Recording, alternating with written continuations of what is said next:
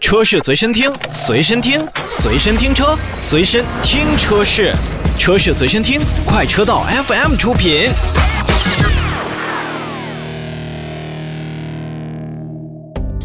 欢迎收听快车道，大家好，我是何儿。 Hello，大家好，我是洪城，我是一水，嗯，今天我们依旧给大家盘点一下最近上市的新车吧。扎堆上市还是有蛮多车型可以说的哈。吉利帝豪家族这个我觉得有点欺负人呀，这一上市就是一个系列全都上市啊。人家有一个这个 slogan，全系国六，对，这个确实是，这个上市是不是稍显不认真啊？不是我，我觉得是这样的，因为现在这个国六排放标准也压在了很多城市这个肩膀上，嗯，那么车型就也一定要跟着这些标准来走，那么。其实我觉得，对于吉利帝豪整个的品牌来说，他们统一换了国六是个挺大的气势，因为据说国六这个改一下子还挺费劲的。嗯，一个是改一下子挺费劲，再有一个改一下子，它确实在成本上是一个负担，嗯就是对于企业来说，成本上是一个负担。这个帝豪，咱不能说是几款车型上市，是帝豪整个车系完全换新，咱们对，应该它是这这叫么讲。换，对，啊叫换新啊，对都其哎换成国六标准的了。其中有什么呀？这个帝豪的这个轿车的叫领军版，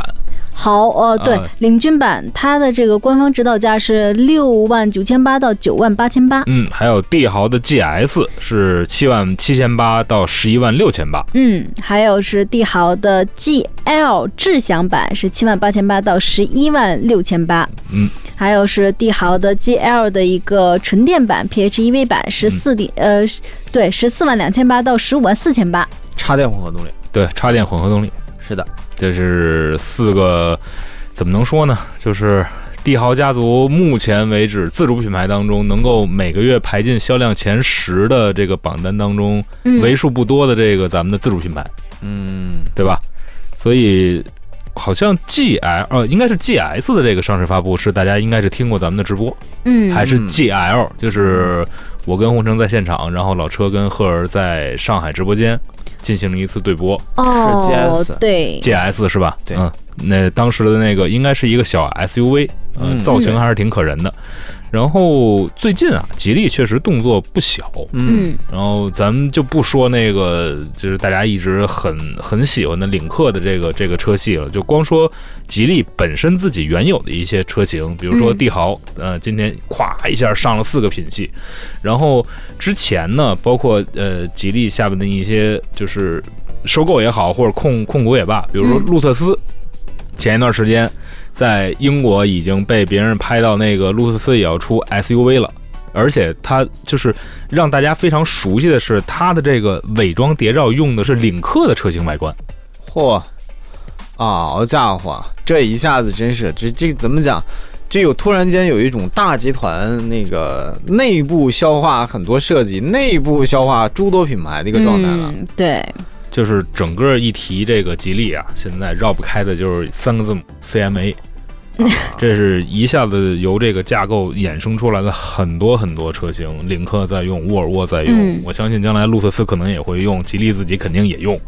嗯所以还是话说回来，就是现在呢，就算是最贵的帝豪的 GL PHEV E 也不过十六万，嗯嗯，所以大家可选的这个余地还是挺大的。哎嗯，而且这一次迎接上市呢，这些相关的车型啊，都有像各种各样的一些金融政策呀、嗯优惠礼包啊、现金礼包啊、置换补贴呀、零利息、零利率啊，各种各样的东西。嗯，因为涉及到的车型太多以及优惠力度太多，我们在这里不一一赘述。您要是感兴趣的话，您就搜一下。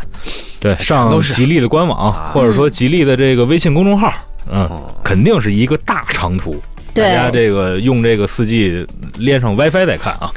要不最然消近耗四 G 好像不太好用呀。消耗流量可能会比较大。因为升级五 G 基站，所以四 G 都受牵连，是吧？我感觉像是啊，但咱不确定。但是怎么说呢，就是背靠大树好乘凉嘛。吉利这个大品牌还是很值得让人家期待和关注的。没错，嗯啊，那大家先来说，我们今天先来说完吉利，然后一会儿呢，我们再跟大家关注几款其他的车型，也简单预告一下。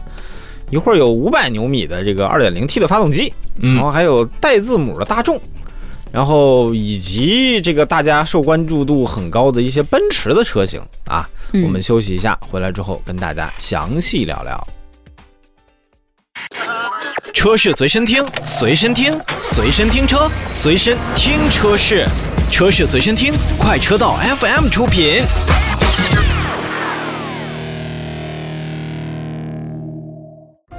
欢迎回来，我们再来继续关注这个新车啊。刚刚红城说了一个五百牛的这个车型，这是凯迪拉克的 CT 五，嗯，这个上汽通用凯迪拉克 CT 五九月份推向市场，现在就是一个亮相吧，大家可以看到更多的这个车辆的一些公布出来的细节了。惊不惊喜，意不意外？想当年，就是一台 2.0T 的发动机调教成为400牛，在我们这量产车型上搭载的时候，大家伙已经倒吸一口凉气。四百牛应该最早是 A 四五的这个这个标准，就是奔驰 AMG 的 A 四五的标准。嗯然后，但是呢，就是凯迪拉克包括整个通用系呢，它的 2.0T 发动机确实是从一开始用，就是让大家觉得这是一个特别牛的一个发动机。，嗯，最早好像 ATS-L 用的时候是三百六左右，还是还是三百五五十牛米，那个时候已经是完全打爆了，就是其他这个主流品牌的。当时还在这个什么 EA 八八八二代机的时候，你想我我那款发动机是一百四十七千瓦，两百八十牛米，那个嗯感觉动力已经比较充沛了。嗯但是你想上到一个四百牛米，那是什么感觉？然后 CT 五马上九月份你要开到一个二零 T 上到五百牛米的一个发动机，咱不说它到底这个变速箱的匹配好不好啊，嗯就光说这个五百牛米这个数字，这后边的尾标得标成什么样叫标五四？CT 五一千，叫五四二，为什么呢？嗯其实最大扭矩，我们说五百牛，还有人说少了，人家542牛能达到五百四十二牛，最大功率能能达到一百七十二千瓦。嗯嗯然后呢，对这啥个还不不算完啊，还有闭缸技术，满足国六排放，嗯配合时速手自一体变速箱。这个通用通用自家的那个，对，你甭管谁家的，就听这数啊，我这通用就先吓死你，先把数都给你垒上来了，嗯，嗯，惊不惊喜？这个意不意外？吓不吓人怎么标啊？这个后边你看啊上汽通用对吧？啊在尾箱的左边，啊然后这个右上角是什么呢？是 CT 五。啊！下边呢是什么呢？应该变成了什么呢？就是五四二零，怎怎怎么出来的呢？五百四十二牛米乘以十，五四二零。这尾部信息很丰富啊，不过呃，不过说实话，啊这款车型呢，嗯，它因为是存在于 ATS-L 和现在的 XTS 以及 CT 六之间的一款车，嗯所以它还不是说是呃之后，比如说 ATS-L 后边的那个 CT 四，它要比 CT 四大，但是比 CT 六要小。所以这款车型对于消费者来讲的话，我觉得大小还是合适，主要是看价格。因为这个发动机这么一看的话，嗯，我觉得初期上市价格不会特别低。对，而且这个车的竞争，我觉得还是相对来说比较大的，因为它是刚才水哥也说了，它是一个中间的这么一个跨度的车型，嗯嗯所以它其实能够得上一个豪华的中大型车，也可以够豪华的中型车，嗯所以其实它两边都是有竞争的。其实我要是问这样一个问题，现在嗯最火的是啥呀？最最火宝马三系啊，谁都绕不过，绕不了啊，绕不过三系这是吧座山是吗？对呀、三系，嗯绕不过这座山。那么我觉得这个 CT 五，呸这个回不 CT 来了，这个 CT 五啊，嗯同样也绕不过去。肯定啊。那但是如果同样的 CT 五的价格，如果跟着三系的周围在围绕的话，或许如果说在这个同等的状态下，配置偏高一点，价格相仿，乃至可能更低的话，那不能不能绕得过这座山有有点呢悬，有我也点觉悬。得不太可你说能。通用不会把这个价钱降到那么低是吗？呃，第一个是他们俩的价格可能会是相近的，啊然后凯迪拉克的 CT 五应该是更低一些，哎，但是往往呢，嗯就是咱们看啊，比如说是君威跟君越，就是嗯通用旗下、别克旗下的这两款车型，它实际上就是打了一个大空间的一个错位，嗯对吧？然后你再反过来说，凯迪拉克的很多车型，包括 XTS。这一款车二十多万起售的那一款车型，它实际上也是打了一个 C 级车，但是打了一个错位的价格。嗯那我觉得 CT 五可能也会起售价格，它会下到三十万以内，甚至会更低一些。然后再加上自己更高的一些基础的配置，因为你想让它跟三系在同一个价格区间去竞争，那太可能品牌绝对打不过对 BMW。你这还差着梯队呢。我我的意思呢，就是上市的时候呢，价格肯定要比三系低，嗯然后慢慢的再用价格来取胜。但是我觉得 CT 五上也是要瞄准这三系来打的一张。肯定。啊，它还是会有错位竞争在的呀。我们现在看看啊，它的兄弟车型 CT 六二八 T 的，经销商呢优惠过来之后呢，北京可能最低能报到三十一万左右，差不多。便宜七万块钱。嗯，那么我们再看看 CT 五，但你好啊，它咱定价如果在三十七万的话嗯，便宜二十四多少钱万呢，嗯，但它依然不是 BMW，就是你这么跟你说啊，CT 六现在价格是现在跟这个宝马三系的价格持平的，他不希望在品牌上能打得过宝马，他首先比宝马跑得快，嗯对吧？你这发动机五百多牛米，不可能比宝马那个三二五跑得慢，嗯，配置呢比宝马高，应该相相同价格的情况下配置会高，哎，嗯，嗯，空间呢肯定要比应宝该马相大，对更大一些，更大一些。嗯舒适程度和豪华感这个东西见仁见智，是但重要的一点就是它要还要比宝马卖的便宜，我觉得还是会影响一部分人的选车的意向。真正选车的啊，如果说刚才真跟这个洪城说的一样的话，那就变成什么了？就是我用花宝马三系的钱买了一个 CT 六这么大的车，嗯但这是但是但将是将来大大家认的。但是可能还会有一另外一个问题，就是说你嗯还得背着以后降六七万的雷。呃，反正凯迪拉克啊，包括别对克啊、吧雪佛兰啊，一直是这样，对吧就是对，它就是你以这你个新车可能估计无人问津，嗯，但一旦这个优惠力度下来了，对那可能就门庭若市。你为什么 ATS L 五月份卖那么火呀？不就是因为你十五万五的这广告打出来了吗？ 对，十五、万我买不着，这十九万嘛，嗯，十九万差十不九多，19万它也多它。也合适啊，对吧？嗯，你可不要再再去孤岛了，这现在都大家伙儿都疯了，这怎么也得二十万啊、a t s l 现在行，那这个 CT 五呢，我们先跟大家说到这儿，我们来关注后边那台车啊，嗯，这个那叫一什么话题？汽大众的新款迈腾，你是想说这个吧嗯不？不怕什么，就怕大众带字母是吧？这个带了啊，这我现在大众带字母的车越来越多，哎，你说以后 Polo Plus 会不会后面 Polo Plus 再叭拉叭拉叭拉叭叭叭叭拉，叭，然后拉特别长？ 啊我我我觉得是这样，就是呃，尾箱后边贴这个车型的这个标识啊，只有这个大点儿的车，尤其是三厢车能干得出来。但嗯对，但是说回来啊，迈腾严格意义上来讲，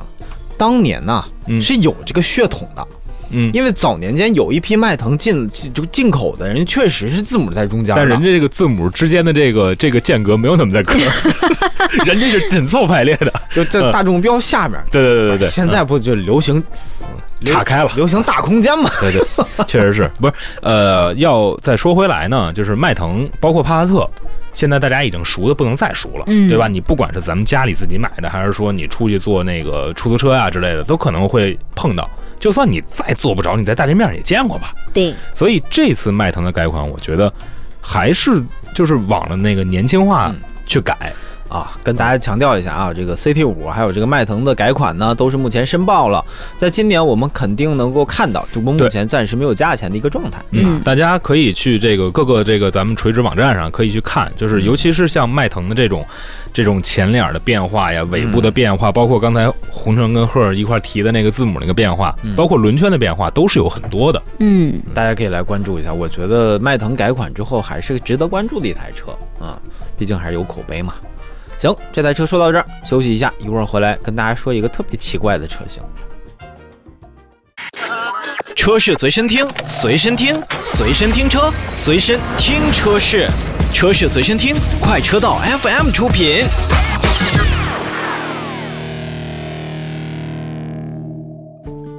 欢迎回来，我们来说这个特别奇怪的车型，奔驰的 GLB。我们来 Glo Global 是吧来这个，你说说你为什么觉得它奇怪？ GLB 就造型很奇怪，然后 GL，然后还叫嗯，同时尾标啊，一定要注意尾标，啊有北京奔驰的字样。啊、确实这是一台国产车型。嗯，然后这个 GLB 究竟是定位在多大的一台车呢？长度可以达到四米六多，嗯然后这台车的轴距可以达到两米八多，定位在紧凑级别的 SUV。然后据说呢，还要提供七座和五座车型可以选择。这是奇怪不奇怪 GLB 还是 GL 八呀？哎，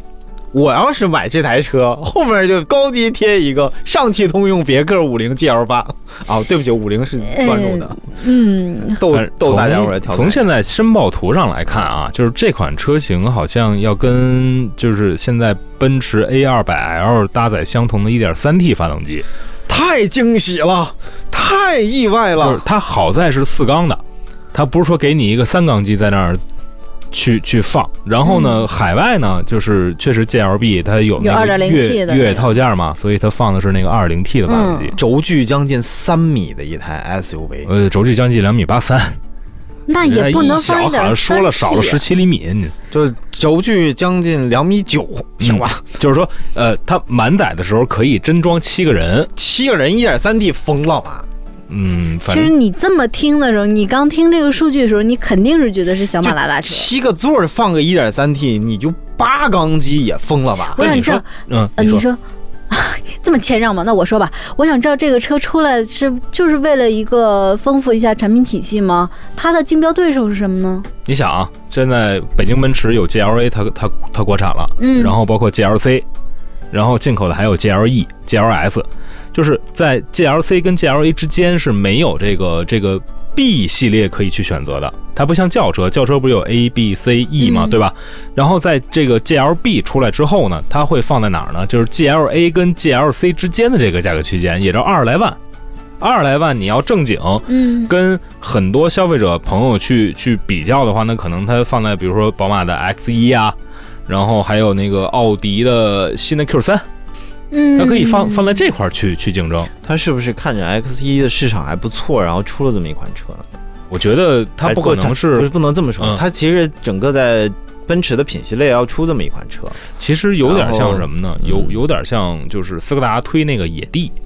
就是最早推野地的时候，但是我跟你说啊，斯柯达推野地卖不火，奔驰出这台车还是会有人买的。肯定会有人买，毕竟它是三叉星辉的标。但是我就觉得这个 GLB 啊，像红叔说，第一是奇怪，第二我是觉得没什么太大必哦要。哎但是你说回来啊，像我们同事之前买一台二系，对吧？宝马的二系运动旅行 Active Tour 图什么呀？